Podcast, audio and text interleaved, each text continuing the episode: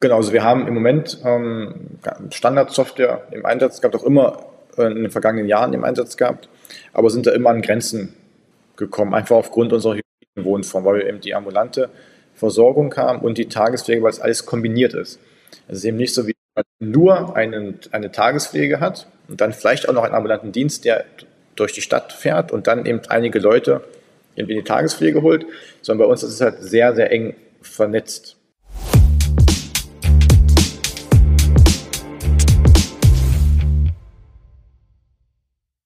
Herzlich willkommen bei Pflege Digital jetzt, dem Digital-Podcast für die Pflegebranche mit Giovanni Bruno und Christoph Schneeweiß. Wir begrüßen heute Fabian Biastok. Er ist Prokurist und Head of Communications bei Humanas, einem in Sachsen-Anhalt ansässigen Betreiber von Pflegeeinrichtungen. Außerdem gehört er mit zur Unternehmerfamilie hinter dem Unternehmen und er wird uns heute unter anderem erzählen, an welchen Projekten, insbesondere im Bereich New Work, ähm, die Gruppe gerade arbeitet und was auch das Wohnkonzept von Humanas so besonders macht. Hallo Fabian. Hallo. Guten Morgen. So, Fabian, du bist eigentlich gelernter Journalist. Ähm, oh. Ich habe ja, schon ein bisschen, hab ja schon ein bisschen angeteasert, dass du auch ähm, ja, Teil der Unternehmerfamilie hinter Humanas bist, aber vielleicht kannst du uns trotzdem mal ganz kurz erklären, wie du zunächst darauf kamst, in den Journalismus zu gehen und wie du dann doch äh, wieder im Familienunternehmen gelandet bist. Genau. Also ich bin A, gelernter Journalist, genau, aber studiert habe ich auch mal evangelische Theologie, also mal was ganz anderes. Hat wiederum was mit Menschen zu tun, was jetzt wieder zum aktuellen ähm, Beruf oder aktuellen ja, Unternehmung passt. Ähm, ja, wie es so ist, wenn man ein Unternehmen hat, ob das ein Handwerksbetrieb ist oder was auch immer für ein Unternehmen, dann freuen sich natürlich immer die Eltern, beziehungsweise die Gründergeneration, wenn die eigenen Kinder irgendwie da mal ähm, nachfolgen, mitmischen. Wollte ich nicht. Wollte ich mit 18 überhaupt nicht. Und ähm, damals war Humanas relativ klein, Pflegedienst, hat ein Wohnpark betrieben zu dem Zeitpunkt, genau. Und ähm, da hätte ich halt irgendwie in die Pflege, also in eine praktische Pflege gehen müssen. Das konnte ich mir einfach nicht vorstellen zum damaligen Zeitpunkt. Und ähm, so habe ich dann mal erstmal einen eigenen Weg eingeschlagen. Irgendwann bin ich dann zum Journalismus gekommen, aufgrund meines Studiums an der Uni Leipzig, äh, mit dem Kontakt dort, mit dem ähm, Lokal- und Uniradio da und so weiter und so fort. Und hatte ein Volontariat gemacht bei meiner ja, Heimatzeitung sozusagen, also bei der ähm, Volksstimme, das kann ich ja auch so sagen. Ähm, und irgendwann kam es dann so, dass Humanas immer größer wurde und hat irgendwann auch dann auf die Expertise eines Journalisten beziehungsweise eben einfach diese Expertise ausbauen musste, also einfach ein bisschen mehr Kommunikation, Pressesprecher und so weiter, Öffentlichkeitsarbeit machen musste. Und da hat das halt dann ganz gut gepasst, hatte mein Vater mich auch wirklich überreden müssen, weil es hat mir auch nicht leicht gemacht. Und ähm, ja, und so kam es dann auch. Ich habe auch klipp und klar gesagt, wenn, dann auch nicht nur die Pressearbeit, sondern auch dann schon ein bisschen mehr und also schon die Perspektive, auch dann mal irgendwann ähm, das Unternehmen mit zu übernehmen. Ich habe noch zwei Schwestern, mal sehen, keine Ahnung, was die wollen. Die sind so in dem Alter, wo ich Nein gesagt habe. Also deswegen keine Ahnung, was da so läuft. Aber ähm, ja, erstmal ist es jetzt so, seit knapp zwei Jahren, etwas mehr als zwei Jahren bin ich bei Humanas und habe erst einmal vor allem Presse und Marketing das gemacht und jetzt eben auch seit anderthalb Jahren als Prokurist und noch verschiedene andere Aufgaben, auf die wir vielleicht auch noch zu sprechen kommen werden. Ja, auf jeden Fall. Wie groß ist denn Humanas eigentlich gerade? Kannst du dazu kurz noch was sagen? Genau, also Humanas ist, ähm, wie du schon in der Anmoderation gesagt hast, in Sachsen-Anhalt vertreten. Wir haben 19 Wohnparks aktuell. Nummer 20 wird ähm, gerade gebaut. Das ist der 20. Wohnpark ist der vierte in Magdeburg. Und ähm, wir sind vor allem im ländlichen Bereich, also in der Altmark, im Harz vertreten, auch im Süden, also auch in der Nähe ähm, von Halle und Dessau haben wir jeweils einen Wohnpark, aber wir sind verstärkt noch im Norden und im, dem Harz unterwegs und im Großraum Magdeburg, sage ich mal. Und ähm, wir haben knapp 520 Mitarbeitende. Ja, Wahnsinn. Und es ist ein reines Familienunternehmen, ne? Genau, also mein Vater hat das mit seiner ähm, ähm, Geschäftspartnerin, jetzt inzwischen auch ähm, Ex-Frau, muss man auch dazu sagen. Es ist eine immer sehr schwierige familiäre Situation, mal zu erklären, wieso weshalb Familienunternehmen, wenn die anders heißen. Aber ähm, ja, das ist ein Familienunternehmen. Die beiden sind die ähm, Geschäftsführer und Gesellschafter. Wir haben noch ähm, zwei ja, Berater, die uns halt einfach in der Geschäftsführung beraten, also Anwälte, die eben, eben doch so arbeitsrechtliche Sachen machen und auch dann ähm, ja, mit gerade Corona, diesen ganzen Sachen mit der Impfpflicht war natürlich wichtig, wenn man auch jemanden wirklich nah hat, der einfach die arbeitsrechtliche ähm, Bedeutung erklären kann, was ja nicht, ein, nicht ganz eindeutig war. Und dann halt mich als Prokuristen und meine Schwester arbeitet auch schon, da muss ich eigentlich noch dazu sagen, auch schon bei Humanas, allerdings nur als ähm, studentische Hilfskraft sozusagen oder als Nebenjob, ähm, weil sie gerade ähm, ja, kein Studium hat im Moment, also den Studiengang wechselt und deswegen äh, gerade so ein bisschen Leerlauf hat und da hat sie gesagt, Mensch, warum nicht, kann ich auch schon mal da anfangen. Vielleicht irgendwann mehr, weiß ich nicht, aber hm. im Moment sind es ähm, ich der einzige Vollzeit-Familienmitarbeitende äh, außerhalb von den beiden Gründern. Fabian, bist du auch die einzige äh, Vollzeitstelle, die sich auch um das Thema Digitalisierung kümmert? Weil du bist ja quasi auch für Digitalisierung bei euch verantwortlich. Kannst du vielleicht dazu noch ein bisschen was erzählen? Genau, also ähm, ich habe vorhin gesagt, ich bin vor allem im Kommunikationsbereich, aber wir kümmern uns auch um einmal ähm, New Work und eben doch Digitalisierung. Das gehört bei uns so zusammen, weil äh, die Digitalisierung in unseren Augen hat gerade in der Pflege eben ähm, die besseren Arbeitsbedingungen ermöglicht und da dann auch im Bereich New Work, dass wenn die Leute das machen können, was sie wirklich wollen. Und ähm, wir sind hier, also wir haben jetzt keine Planstelle für Digitalisierung in dem Sinne, sondern es sind mehrere Leute, die sich darum kümmern. Das unterschiedlich. Natürlich einmal auch IT-seitig, logisch. Die IT hatte ja auch ein äh, Wort mitzureden, aber auch mein Vater und ich kümmern uns beide um die ja, Digitalisierungsstrategie. Dass wir ein papierloses Büro haben, da, das setzen wir gerade um, was auch ähm, immer wieder mal Hürden hat, so Schnittstellenprobleme mit sich bringt.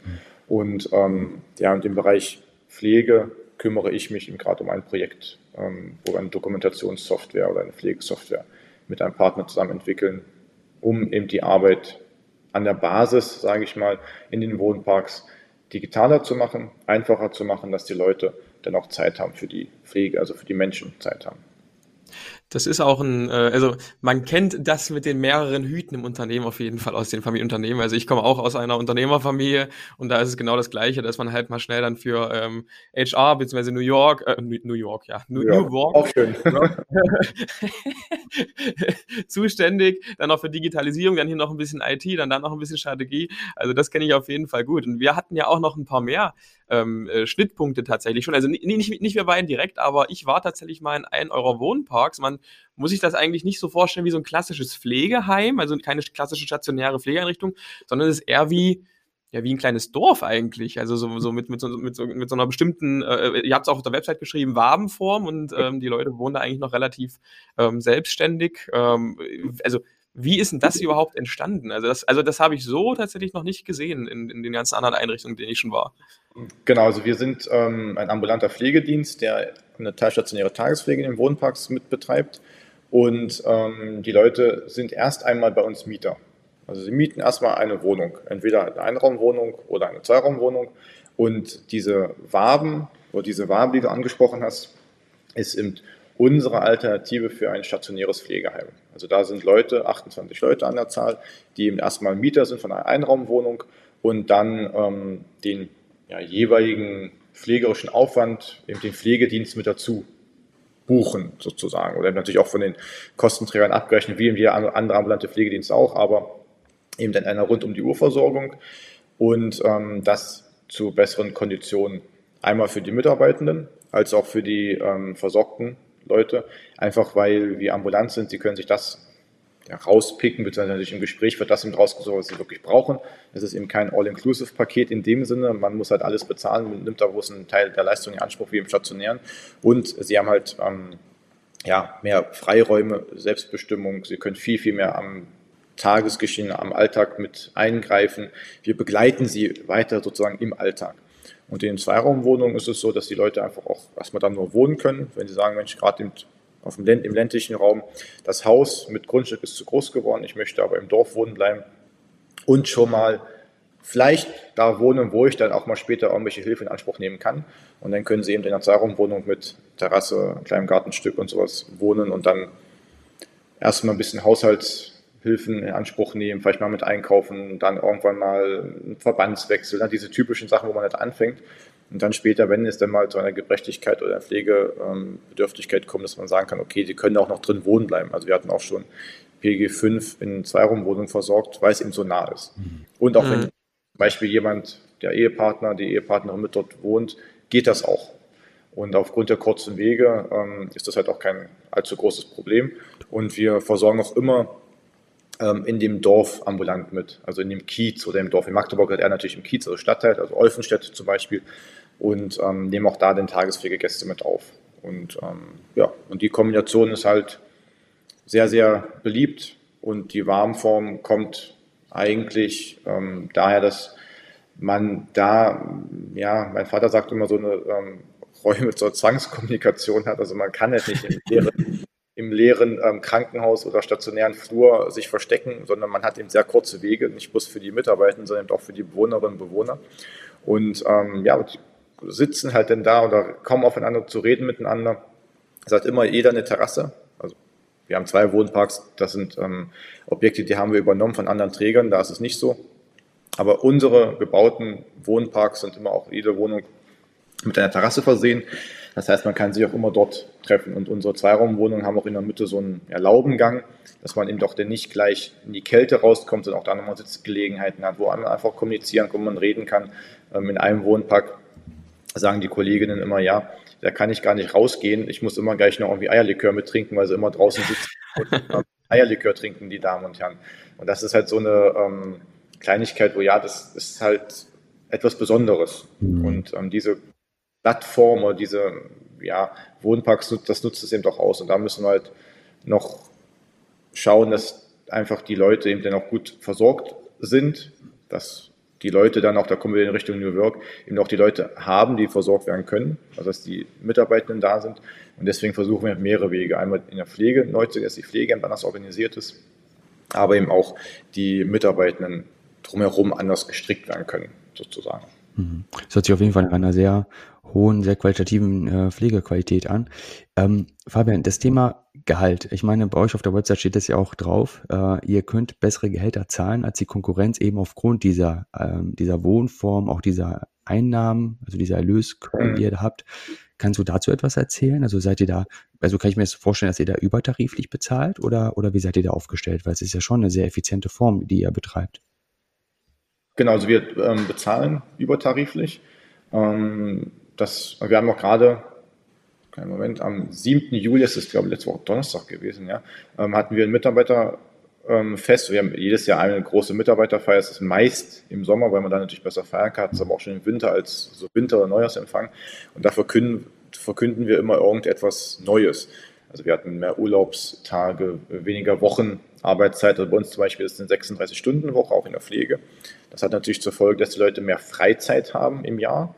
Das sind, wenn man es hochrechnet, sind das 23 Tage mehr ja, Freizeit, Urlaub, das ist immer falsch, aber einfach mehr Zeit, mhm. so, wenn man es runterrechnet. Da müsste man halt einen normalen 40-Stunden-Woche oder 40 Stunden ähm, Vertrag müsste man halt 53 Urlaubstage haben, so roundabout im Jahr, damit man auf die gleiche Freizeit kommt, wie wenn man bei uns mit einer 36-Stunden-Woche arbeitet.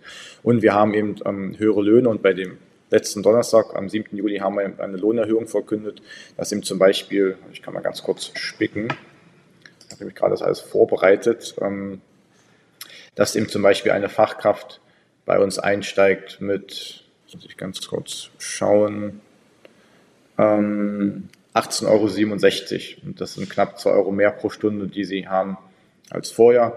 Und ähm, das ist halt auch den Übertarif als auch ähm, über Vergleich. Also der bundesweite ähm, Durchschnitt bei einer, in der Pflege über alle Qualifikationen hinweg natürlich, klar, die Pflegefachkräfte ziehen es nach oben, die Hilfskräfte nach unten, sind almost so 15 Euro oder sowas. Und ähm, da sind wir dann deutlich drüber. Und das eben auch bei allen anderen ähm, ja, Qualifikationsstufen, Gehaltsgruppen und wir haben es auch transparent auf der Homepage. Also da kann jeder selber gucken, wenn ich Pflegefachkraft bei Humanas bin und Einstiegsgehalt eben 18,67 Euro habe und wenn ich dann ein Jahr mindestens da bin, verdiene ich halt einfach dann entsprechend 19,65 Euro zum Beispiel. Oder eben, wenn man erfahrener ist, 20 Euro, wenn man eine Spezialisierung hat, sind es über 20 Euro die Stunde und so weiter und so fort. Also das kann jeder schauen, ob Hilfskraft ungelernt, also komplett ungelernt oder Helfer oder im Fachkraft, was er verdient. Und die ganzen Sonderleistungen mit Kita-Zuschuss, Gesundheitsprämie und sowas und so fort. Das ist halt auch alles transparent da, weil wir müssen damit ja auch transparent umgehen und wollen auch damit, damit transparent umgehen und ähm, zahlen eben auch zum Beispiel die maximal höchsten Zuschläge, die es halt gibt, was auch nicht alle machen. Also alles, was eben steuerfrei geht, packen wir drauf sozusagen und ähm, kümmern uns auch um die Leute, auch mit BGM-Maßnahmen, also betrieblichen Gesundheitsmanagement, mhm. was natürlich auch die Kolleginnen und Kollegen, mich eingeschlossen, auch gern mit so Massagen verbringen würden, aber ähm, natürlich nicht immer eine Massage ist, sondern auch ähm, ja, ein, ein Rauchentwöhnkurs zum Beispiel. Also betrifft mich jetzt nicht, aber betrifft und andere. Oder eben auch Sport in dem Sinne natürlich. Und ähm, das ist nicht bei jedem, das haben wir bei Umfragen immer wieder gemerkt, dass das nicht so gut abschneidet, weil es halt auch manchmal ich sag mal, nervt, wenn man sich bewegen muss. Aber wir wollen natürlich, dass Leute gesund bleiben, dass sie sich auch gesund ernähren und, und, und. Ja, gibt ja auch halt Umsatzprämie, steht hier, ne? Gibt ja auch noch dazu, bis zu 600 Euro pro Jahr. Also das, was du erzählst, Fabian, ist ja, das hört sich ja wirklich sehr gut an, weil in der Pflege ist es ja oft so, es ist ja nicht primär das Gehalt, was, äh, was wirklich im Fokus steht. Es sind auch die Arbeitsbedingungen, quasi auch der Umgang miteinander, die Führungskräfte, die Kultur, auch dieses emotionale, dynamische, ne, was einfach in der Pflege existiert so wie du das beschreibst, hört sich das ja bei euch sehr strukturiert, sehr modern, sehr äh, dem, äh, den, den Bewohnerinnen auch zugewandt, äh, sehr entlastend, sehr wertschätzend, sehr gut bezahlt. Ich frage mal ganz plump, habt ihr ein Personalproblem momentan oder, oder strö strömen die alle durch die Tür, weil sie sagen, tolle Arbeitgeber? ähm, also was heißt Personalprobleme, das äh, wäre gelogen. Aber ähm, klar, es gibt ein, zwei Standorte, wo es halt ein bisschen hakt. Das ist halt immer so. Mhm. Das liegt aber auch nicht unbedingt an den Bedingungen, sondern auch vielleicht an dem Standort. Das, es gibt immer so spezifische ähm, Dinge, die halt eine Rolle spielen. Aber im Großen und Ganzen kommen die meisten Bewerbungen auch rein über Empfehlungen von mhm. bestehenden Mitarbeitenden, die sagen, Mensch, bei uns ist doch toll, was du gerade angesprochen hast, ja. Und wir versuchen diese Dinge, die ja von Anfang an da waren bei Humanas, auch ähm, eben jetzt mit dem Wachstum, also mit 19 Wohnparks, der 20. entsteht, gerade auch die nächsten 10 oder wie auch immer. Es sind halt einige noch in Planung. Das ist auch schon doch auch kein Geheimnis. Das wissen natürlich erstmal alle Kolleginnen und Kollegen, aber eben auch ähm, in den Medien, lokalen Medien ist das auch immer wieder bekannt, weil sobald irgendwo Humanas in einem Ort oder im Dorf oder einer Gemeinde auftaucht, wird natürlich sofort nachgefragt, wann ist es fertig, wann kann ich einziehen und auch wann kann ich da anfangen zu arbeiten. Mhm. Und ähm, ja, wir sind da guter Dinge, dass eben auch diese Wertschätzung, diese Kultur und so weiter und so fort eben auch in den nächsten Jahren weiter genau leben können. Und da ist auch, das ist auch eine große Hürde, weil mit dem Wachstum kommen auch so ein, zwei Sachen, die wir halt vorher nicht in dem Ausmaß bedacht haben. Und eigentlich sind wir keine so Freunde von viel zu vielen Regeln und ähm, Dingen, die man aufschreiben muss. Aber gut, bei 520 Kolleginnen und Kollegen ist halt auch so ein bisschen, da muss man überlegen, Mensch, geht das noch? Geht das nicht, mhm. muss man vielleicht mal aufschreiben. So wird das klingt, oder einfach ein paar mehr Regeln, auch wenn wir da kein ähm, dickes, fettes Regelbuch haben wollen. Also ein, ein zwei Sachen, Vereinbarungen, mhm. auch jetzt ähm, mit 19 Wohnparks, wie mit Medikamenten umgegangen wird, all das, was halt irgendwie bei wenigen Leuten, noch gerade im Ambulanten, irgendwie immer so funktioniert hat, müssen wir dann schauen, okay, welche Regeln müssen wir treffen, damit diese Dinge nicht passieren, auch damit wir uns absichern als Unternehmen weil wir eben doch ein doch relativ großer Player sind. Also einer, wenn nicht sogar der größte Pflegedienst ähm, in Sachsen-Anhalt, weil so viel Versorgung, wie wir haben, das DRK sind als Beispiel, sind ja immer regionale Verbände oder Kreisverbände oder Ortsverbände, die es äh, machen. Wir sind halt in ganz Sachsen-Anhalt tätig und ja, das ist eine große Herausforderung, damit diese New Work-Elemente eben auch Bestand haben. Und da arbeiten wir eng mit unseren Kolleginnen aus dem Personal, Management zusammen, als auch natürlich mit den PDLs, also mit den Pflegedienstleitungen, weil das sind unsere Führungskräfte und die schulen wir auch. Also wir wollen die auch ähm, dahin bringen, dass sie eben diese ganze Kultur auch in den Wohnpark bringen. Und wir haben die Erfahrung gemacht, dass wenn wir ähm, Pflegedienstleitungen aus dem eigenen Stall, sage ich mal, ähm, rekrutieren und wir, wir nennen sie Goldfische, das kann jeder, wer möchte, wir haben unseren Goldfischbecken sozusagen, oder einfach eine ähm, ja, eine, ein intensiver Austausch, eine Kommunikationstrainings und so weiter und so fort stattfinden, damit die ähm, Leute halt einfach diese Dinge lernen, die sie halt in der PDL-Weiterbildung nicht unbedingt lernen, sagen wir es mal so. Ähm, du hast ja gesagt, die meisten ähm, neuen Mitarbeitenden kommen bei euch über Empfehlungen. So, mhm. also aufgrund der guten Arbeitsbedingungen, aufgrund des guten Gehaltes. Ähm, welche Rolle spielen andere Personalmarketing, ich sag mal Plattformen, also zum Beispiel das Thema ähm, digitales Marketing, äh, nutzt ihr das schon viel für euer Recruiting ähm, oder ist das eher noch, noch untergeordnet? Nee, wir nutzen es. Auf jeden Fall. Also bei sozialen Medien natürlich ähm, haben wir Werbung, wir ähm, bewerben unsere Stellenanzeigen, wir nutzen ähm, LED-Screens, natürlich auch aufgrund unseres Engagements im Regionalsport mhm. natürlich auch die Möglichkeiten, die es da gibt. Ähm, und ja, so, so diese klassische Print-Sachen, das machen wir nicht mehr. Das ist einfach okay. zu, der Effekt ist gleich null. Wir ähm, investieren es eben lieber in Online- oder Digital-Marketing. Aber ähm, der Erfolg ist halt einfach ja, die Empfehlungen. Und das ist halt so ein bisschen auch diese, wenn wir jemanden Neues im Unternehmen haben, ob im Wohnpark oder nicht, dann sind halt alle anderen von mir aus 20 an dem Standort, sind ja unsere Botschafter in dem Sinne. Also einmal nach außen, dass sie eben dann Humanas eben auch bekannt machen und auch einfach drüber reden. Oder klar, wenn es den Leuten gut geht, reden sie auch drüber. Und auch nach innen, nach dem Motto so, ähm, dass eben den neuen Kolleginnen und Kollegen auch sagen, ja, okay, du hast das und das bisher gemacht, aber wir machen es hier so und so, das läuft bei uns so und so, weil wir eben etwas anders sind. Das Konzept ein etwas Besonderes als anders ist als ähm, bei einem, einem stationären oder ambulanten oder wie auch immer. Und das ist eben der große ja. Unterschied und das können am allerbesten die Leute vor Ort werben oder bewerben oder ja, halt. Das stimmt. Ja, ja auf, auf jeden Fall. Und ich sag mal, ähm, das, das merken wir ja auch. Ähm, es gibt kein stärkeres äh, Marketingmittel als die Empfehlung. Und dein, Pro also dein Marketing kann noch so gut sein, auch, auch egal ob online oder print oder was auch immer, wenn das zugrunde liegende Angebot, ob das jetzt als Arbeitgeber ist oder ob das jetzt als Produktanbieter ist, halt schlecht ist, ähm, dann bleiben die Leute nicht oder also gehen halt gar nicht drauf ein. Das heißt, dann verbrennst du einfach nur die Werbegelder, ohne dass, dass irgendjemand mal bei dir hängen bleibt, einfach nur weil das zugrunde liegende Produkt oder das zugrunde liegende Angebot äh, beschränkt ist. Stimmt, ja. Ich habe eine Frage, Fabian bei 19 Standorten und so vielen Mitarbeitern, ja, ist es auch ganz wichtig, dass man auch ein sauberes Onboarding hat, einen Welpenschutz, ja, dass man die Leute auch in den, in den Arbeitsalltag begleitet. Habt ihr da, ähm, also weiß nicht, gibt es ja bei euch digitale Onboarding-Systeme? Wie, wie holt ihr die Leute ins Boot vom ersten Arbeitstag von Hospitation etc., die ersten Wochen, Monate? Gibt es da bei euch ein bestimmtes Konzept, was ihr verfolgt? Also wir haben ein Onboarding, ja, das ist aber noch analog. Also es gibt einen Plan, also jeder Mitarbeitende, der hier anfängt, kriegt einen Einarbeitungsplan für die ersten, je nach Qualifikation, ähm, vier bis sechs Wochen, auch Monate, über Monate hinweg. Also gerade bei Pflegedienstleitungen ist natürlich ein bisschen komplexer, die ganze Abrechnungsthematik, weil teilweise die Pflegedienstleitungen auch noch nie abgerechnet haben, wenn sie zu uns kommen, weil in den Pflegediensten ähm, das oftmals Verwaltungskräfte machen. Bei uns rechnen die PDLs selbst ab.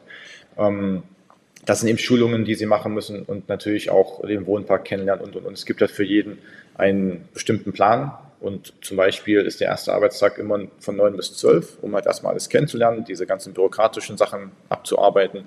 Und ähm, wir entwickeln gerade mit einem Forschungsprojekt mit der Uni Magdeburg, ja, mit der Uni Magdeburg, ähm, auch ein ja, Onboarding oder daraus resultierend ein Onboarding, was aber natürlich nicht erst damit beginnt, wenn die Leute anfangen, sondern auch schon vorher so ein ja, Interview, Pre-Onboarding-Phase, dass man sagt, okay, wir wollen auch die Leute, die sich bei uns bewerben, gerade auch die Fachkräfte, ähm, ja, wirklich ja auch auf uns ähm, perfekt zugeschnitten haben in, in, dem Sinne. Also schauen wir, dass wir vorher ähm, schon über Interviews, über Fragen herausfinden, ob die Person überhaupt passt, weil das Konzept so besonders ist. Und dann geht es halt los dass man sich auch mal vorher meldet, je nachdem, wie kurzfristig das auch ist. Manchmal geht das relativ schnell, wenn es halt jetzt auf ein paar Wochen ist, zum Beispiel ähm, in der Verwaltung verstärkt uns ab 1. September eine Kollegin, dann hat sie natürlich jetzt noch fünf oder sechs Wochen Zeit, dann werden wir natürlich auch mal Kontakt halten, ist ja ganz klar. Und auch die neue Kollegin hat dann ähm, einen Einarbeitungsplan. Und in jedem Wohnpark, egal ob Helfer oder nicht, es gibt einen Plan, der wird durchgezogen, der ist abgestimmt, auch zwischen den verschiedenen Fachbereichen. Mhm. Ähm, die Leute kommen auch dann zentral immer in unser Headquarter, kriegen Schulungen und, und, und. Ja. ja, das, was du sagst, ist äh, schon richtig. Also man sollte die Leute nicht nur in, in der Hospitation am ersten Arbeitstag abholen, schon weit vorher. Ähm, ja, wir nutzen dafür auch digitale Recruiting-Systeme, Mitarbeiter-Apps, Onboarding-Apps. Da gibt es ja heute alle möglichen technologischen Hilfsmittel, die man sich da zur Verfügung stellen kann. Aber genau, und das wollen wir halt noch machen. Genau, da wollen wir halt noch hin, dass das eben auch digital abgebildet werden kann. Das ist mhm. noch in der Entwicklung, da sind wir noch dabei. Ähm, und natürlich die Leute, die bei uns anfangen, haben immer einen Plan. Sie kriegen auch immer vor Ort einen Mentor gestellt, also eine, eine erfahrene Pflegekraft oder Pflegefachkraft, das ist ganz unterschiedlich. Es mhm. muss auch nicht immer Praxisanleitung in dem Wohnpark sein, sondern halt einfach nur jemand, der das Unternehmen gut kennt und schon lange genug dabei ist, ähm, bekommt eben auch immer ja, einen neuen sozusagen zur Seite gestellt und dann mal um, oder andersrum, um halt die Dinge zu erklären und auch wirklich ausführlich die Schichten zu begleiten, dass auch die Leute die Bewohner kennenlernen, weil unsere Wohnform ist auch daraus ausgelegt, dass die Bewohner länger bei uns sind. Klar, in den Waben, also in dem wirklich ähm, der klassischen Alternative zum Pflegeheim, ähm, ist auch die Verweildauer teilweise nur wenige Wochen, Monate. Das macht keinen Unterschied zu einem stationären Pflegeheim. Das ist völlig egal.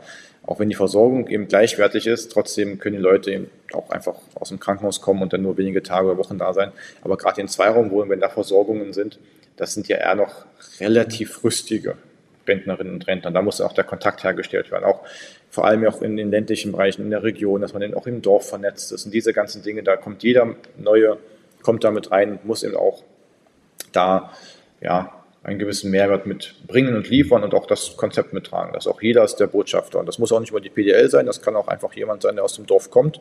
Wenn die PDL halt nicht aus dem Dorf kommt, dann ist das halt jemand anderes, der das Gesicht so ein bisschen ist und den Kontakt zum Verein hält und, und, und. Also wir unterstützen da immer gegenseitig. Wir sind halt in jedem Wohnpark oder jedem Standort eigentlich ein kleines Unternehmen. Aber es sind immer so 20, 25, vielleicht immer, je nachdem jetzt ein bisschen größer, ein paar Leute mehr.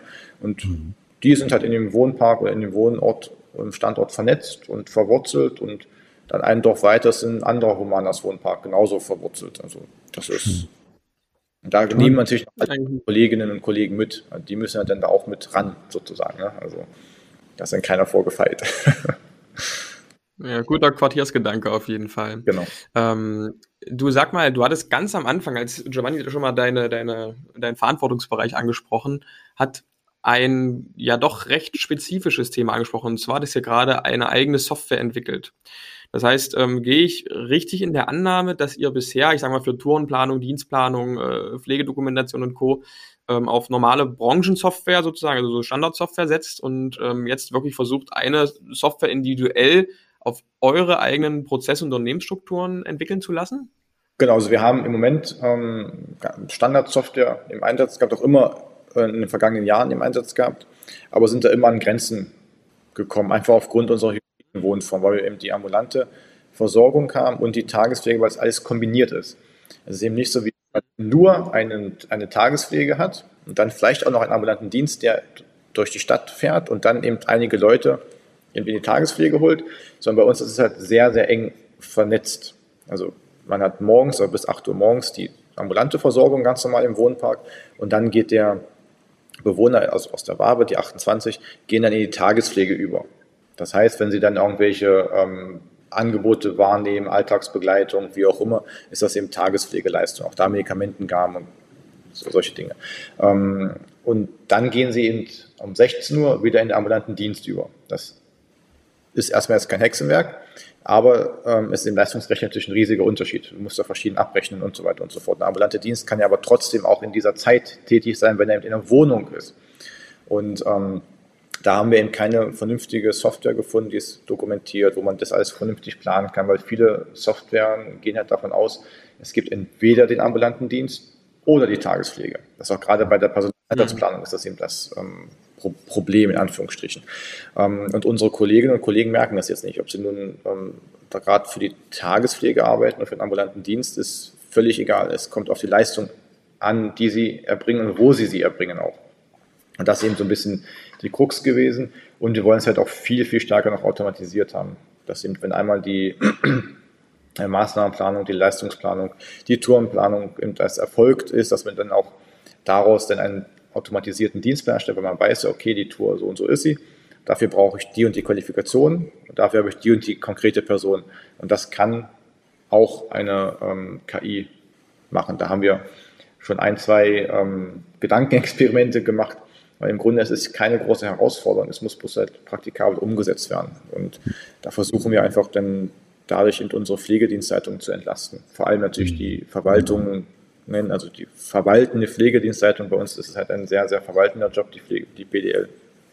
Ähm, dass sie einfach mehr Zeit hat, auch eben zum Weiterentwickeln ihrer Kolleginnen und Kollegen. Und ähm, generell wollen wir Klickleistungen sozusagen haben, dass sie, wenn die Leute rumgehen mit einem Tablet oder Handy oder was auch immer das ist jetzt noch nicht entschieden, weil wir brauchen erstmal die Software, um zu wissen, was wir für ein Endgerät dann haben. ähm, eben auf allen gängigen Geräten laufen und ähm, das auch möglichst so wie auf einem Handy mit Apps halt, dass man sagt, okay, du kennst halt diese Umgebung schon und musst dann bloß, wenn die Leistung erbracht ist, einen Klick machen und damit ist dann auch das gekürzelt sozusagen.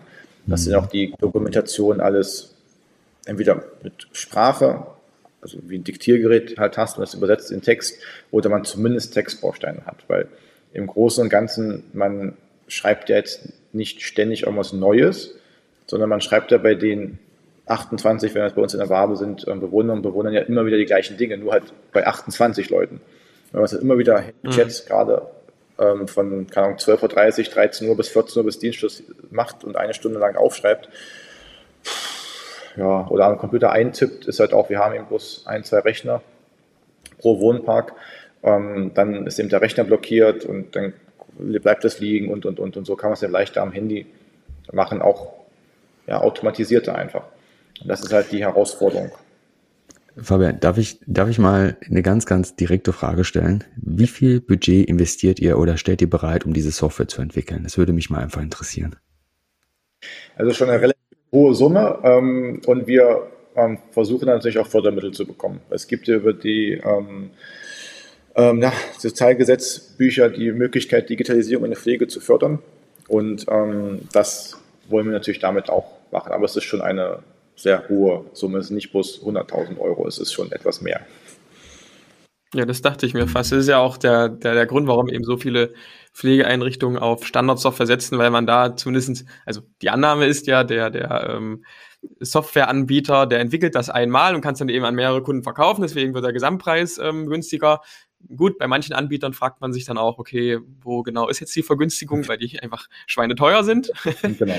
ähm, aber, aber wahrscheinlich muss man dann einfach gegenrechnen mit der, mit der Zeit, die man dann am Ende des Tages in der Verwaltung und auch in der, in der, in der Pflege mitunter spart.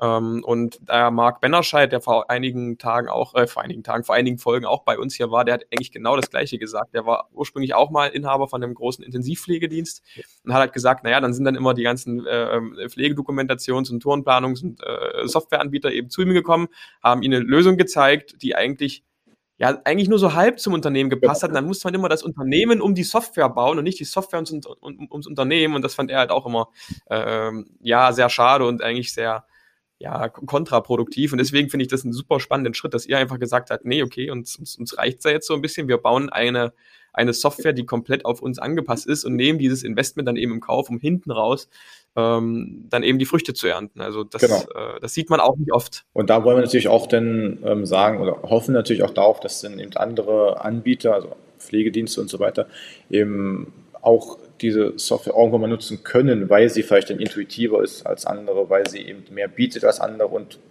dann eben auch so aufgebaut ist, dass es einmal ähm, Unternehmen oder Pflegediensten, wie auch immer, ähm, eine Hilfe ist, die so gestrickt sind wie wir aber auch eben dem klassischen ambulanten Dienst. Und wenn da eben viel KI drin ist, dann hilft es auch dem klassischen ambulanten Dienst, wenn eben ähm, der Dienstplan schon mal automatisierter gestaltet wird oder eben die Dokumentation viel, viel einfacher ist, als wenn man es jetzt von Natur ähm, in die ja, Station kommt, dann die Homebase sozusagen, und dann nochmal alles zu dokumentieren und zu machen und zu tun.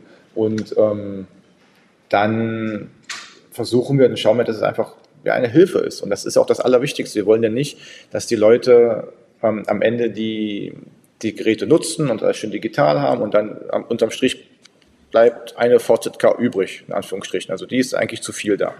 Das wollen wir natürlich nicht. Wir wollen die Leute ja den nicht ähm, rausschmeißen oder keine Ahnung was machen, um Gottes Willen, mhm. sondern sie sollen ja entlastet werden. Und das ist auch in die Köpfe, das ist auch schwierig, auch diesen Change in den Köpfen beizuführen, dass sie sagen, auch wenn wir eine digitale Tourenplanung haben und, und, und, das heißt ja nicht, dass wir euch damit nerven wollen oder euch ähm, damit ärgern wollen, sondern wir wollen euch entlasten. Es ist eine Erleichterung, ein Zeitgewinn, den ihr dann nutzen könnt, um halt mit den Leuten was zu machen. Ob dann ein Eis essen gehen einmal mehr ist oder wie auch immer. Wir können ja oder ins Dorf ziehen, Einkaufsfahrten, wie auch immer. Oder einfach nur quatschen, einfach nur mit den Leuten zusammensitzen, Zeitung lesen, reden, eben den Alltag viel, viel besser begleiten können, weil eben dann der ganze bürokratische Rattenschwanz viel, viel, viel geringer ist. Und das trifft die Pflegehilfskraft wie auch die Fachkraft und die PDL. Wir wollen ja damit kein Personal sparen, sondern nur es den Menschen besser einsetzen sozusagen. Wie empfindest du da die Herausforderung, die Menschen zu überzeugen, dass sie auch die Software nutzen? Also ich meine, es ist jetzt noch nicht, die Software ist noch nicht da, klar, aber wir machen oft die Erfahrung, dass wir halt auch bei, ich sag mal, älteren Mitarbeitenden, die schon über 50, 55, 60 sind, ja. die dann sagen, nee, sorry, aber das ist mir dann ein bisschen zu schwer, weil es ja auch wirklich tatsächlich so ist, wenn man sich so die Software anguckt, einfach zu bedienen sind die nicht, ein bisschen Einarbeitung ist da. Wie nehmen eure Mitarbeitenden so die, die aktuelle Lage wahr? Sind die alle sehr affin gegenüber? Freuen die sich auf die neue Software? Das ist jetzt genauso, ähm, also sie, das ist, glaube ich, kein Unterschied zu allen anderen Bereichen, wie auch immer. Ähm, sie, also die Kolleginnen und Kollegen wissen, dass wir das machen, aber sie haben jetzt noch keine Ahnung, was das für sie bedeutet am Ende. Mhm. Ähm, aber da wollen wir allein schon aufgrund der Softwarebedienung natürlich die ähm, Hürden und Ängste nehmen, dass es eben schon da, dass man sehr einfach ist. Deswegen auch dieses ähm, Handy-affin oder Handy-typische auch Optik, in der Optik und so weiter, weil ein Smartphone haben, naja, vielleicht nicht alle, aber doch ein sehr, sehr, sehr, sehr, sehr großer Teil. WhatsApp und Co. können alle irgendwo. Ähm, aber es geht natürlich dann schon weiter. Und wir hatten als Beispiel letztens eine Social-Media-Schulung, weil ja auch aus den ähm, Wohnparks Leute unsere Social-Media-Kanäle mit, zumindest mit Inhalten uns geben sollen und äh, füttern sollen und so weiter. Und da waren eben dann auch Kolleginnen dabei, wo man eben dann, die einen waren total affin, die machen das schon selbst, haben schon TikTok und keine Ahnung was. Und die anderen ähm, haben sich bei Facebook gerade abgemeldet, so nach dem Motto. Also es ist halt wirklich ein riesiger Unterschied. Und das ist eben auch in der Digitalisierung und auch in der Nutzung der digitalen Medien so und auch der Geräte. Und da müssen wir Überzeugungsarbeit leisten, um eben einfach den Leuten zu erklären, was es bedeutet. Und wir hatten vor einiger Zeit ähm, Handys, eine digitale Tourenplan mit unserem jetzigen Softwareanbieter eingeführt. Also die Option gab es da schon, wir haben es bloß nicht genutzt. Die haben wir jetzt ähm, angefangen zu nutzen. Und in dem einen Wohnpark hat die PDLs den Leuten erklärt in ihrem Team und die sind Feuer und Flamme und die wollen das auch, weil sie merken, es ist besser, aber es dauert natürlich. Wir müssen erstmal den Schalter bei den Köpfen, in den, also bei den PDL-Köpfen umlegen, damit die das richtig in das Team transportieren. Und da versuchen wir zu begleiten. Da müssen wir auch stark begleiten eben aus dem Bereich des Management, gut, bei uns heißt das Management Referenten, aber das ist im Grunde ist das halt eine, es sind das Coaches, Begleiter eben für die PDLs. Und da müssen sie halt stark arbeiten, weil wir sonst natürlich Probleme bekommen. Und es bringt nichts von oben herab, top down, weil wenn sie abschalten im Wohnpark, egal bei welcher Thematik, haben wir nichts gewonnen. Und das ist gerade bei Digitalisierung in der Altenpflege ähm, ein riesiges Thema. Ja. Eine, eine Frage habe ich aber noch, die muss ich unbedingt stellen. Digitalisierung im Bereich Pflegesoftware ist das eine. Ähm, wenn ich mir so das Thema Wohnpark anschaue, betreutes Wohnen, da gibt es ja mittlerweile auch Assistenztechnologie, die, die dort eingesetzt wird, die natürlich auch mit der Pflegesoftware korrespondiert und dann Daten dort reinzieht. Ist das alles mitbedacht? Also baut ihr auch die, die Digitalisierung im betreuten Wohnen, in Wohnparks weiter aus, die sich dann quasi in der Pflegesoftware wiederfinden? Oder wie bringt ihr beides auf einen Nenner? Also diese, also sagen wir so, diese gesamte Digitalisierung ist einmal die Software an sich, also die, wie die Pflege, der Pflegealltag digitaler wird, aber ja auch die Kommunikation mit anderen Leistungserbringern wie Physiotherapeuten, also Krankenhausentlassungsmanagement, diese ganzen Sachen. Damit also entwickeln wir natürlich gleich, dass eben die Schnittstellen funktionieren. Auch da ist es ja ungeahnt schwierig. Ähm, das das Entlassungsmanagement ist halt auch wieder so schwierig, weil es gibt halt verschiedene Anbieter. Ähm, wenn man bei dem einen registriert, ist das Krankenhaus X, dann ist das andere Krankenhaus wieder bei dem anderen. Und na, das sind so Dinge, die nerven, die auch irgendwie komisch sind, aber gut. Ähm, und ähm, dann haben wir eben verschiedene Wege, die wir natürlich bedenken wollen, dass im Schnittstellen erstmal überhaupt kein Problem sind. So. Wir wollen, dass die Leute daran andocken können, sozusagen. Und ähm, was Assistenzsysteme angeht und so weiter und so fort, ja, da wollen wir auch noch hin, dass eben auch ein digitaler Wohnpark sozusagen entsteht. Das gibt, gibt ja schon tausend Möglichkeiten, ähm, diese intelligenten Teppiche, wenn man halt zu lang irgendwo da drauf liegt, dass es einen Alarm gibt und solche Sachen. Aber da haben wir ja auch so ein bisschen die Hürde, dass das ja erstmal nur Wohnungen sind, die, die wir vermieten. Und ähm, bei einem stationären kann man es halt vielleicht etwas leichter eben den Patienten und den Bewohnern anbieten. Wir vermieten eine Wohnung und da müssen wir halt gucken, wie wir es halt dann individuell auch machen können. Aber das sind halt alles Überlegungen, die denken wir mit. Und klar, irgendwann soll es eben digitaler werden. Und digitaler heißt auch nicht im Sinne von Pflege, Robotik und so weiter und so fort. Ein bisschen aufpassen. Also mit digitalen Geräten, ja, da ist die Affinität schon da, aber die Generation, die damit aufgewachsen ist oder das adaptiert hat, kommt hier erst noch. Mhm. Also da müssen wir auch schauen. Wenn jetzt jemand dement ist, der kennt teilweise noch nicht mal einen ähm, Fahrstuhl oder eine Rolltreppe, weil sie halt in dieses Alter zurückfallen, wo sie Teenager waren, wer heute dement ist. Vielleicht 70, 80 war irgendwann so nach dem Zweiten Weltkrieg in dem Alter und da gab es ganz wenige Rolltreppen. So. Und deswegen kann man natürlich immer auch wunderbar Leute damit ja, ähm, verängstigen, wenn man halt irgendwo einen Fahrstuhl in dem Gebäude hat, weil sie das nicht wissen, wie sie es bedienen sollen, deswegen gar nicht rausgehen. Und ähm, da ist eben auch die Digitalisierung, muss eben auch vorsichtiger sein. Also man darf halt nicht so ein Overengineering betreiben, wo alles reinhaut und dann die Leute am besten gar nicht damit klarkommen können. Und da mhm. versuchen wir halt so einen Weg zu finden und Assistenzsysteme, da gibt es Überlegungen und natürlich dieses typische, ja, wir heben irgendjemanden hoch mit einem Roboter, klar. Warum nicht? Also das ist auf jeden Fall, das ist eine Erleichterung für jeden. Also das ist, warum sollte man es nicht nehmen? Warum soll man sich mhm. dazu Zeit zu ähm, abrappeln, wenn man es auch ganz einfach haben kann? Also diese Dinge auf jeden Fall. Und ja, Automatisierung, Standardisierung, das sind so wahrscheinlich die ersten Prozesse, die vorgelagert werden ja. müssen, ne? dass man auch die, den Pflegealltag ein bisschen erleichtert, auch damit die Pflegequalität erhöhen kann.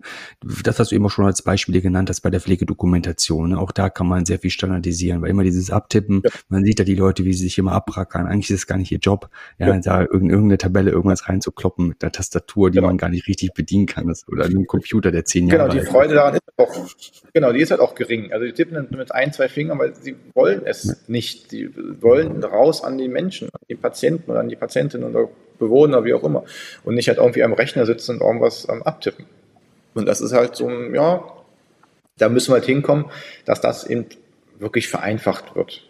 Dass man sagt, okay, die Leute haben ja nicht in anderthalb Stunden pro Schicht Dokumentation, sondern vielleicht bloß noch zehn Minuten, zwölf Minuten, Viertelstunde, je nachdem, wenn es schwieriger ist, ein bisschen mehr ist, muss man auch mal individueller was schreiben, klar.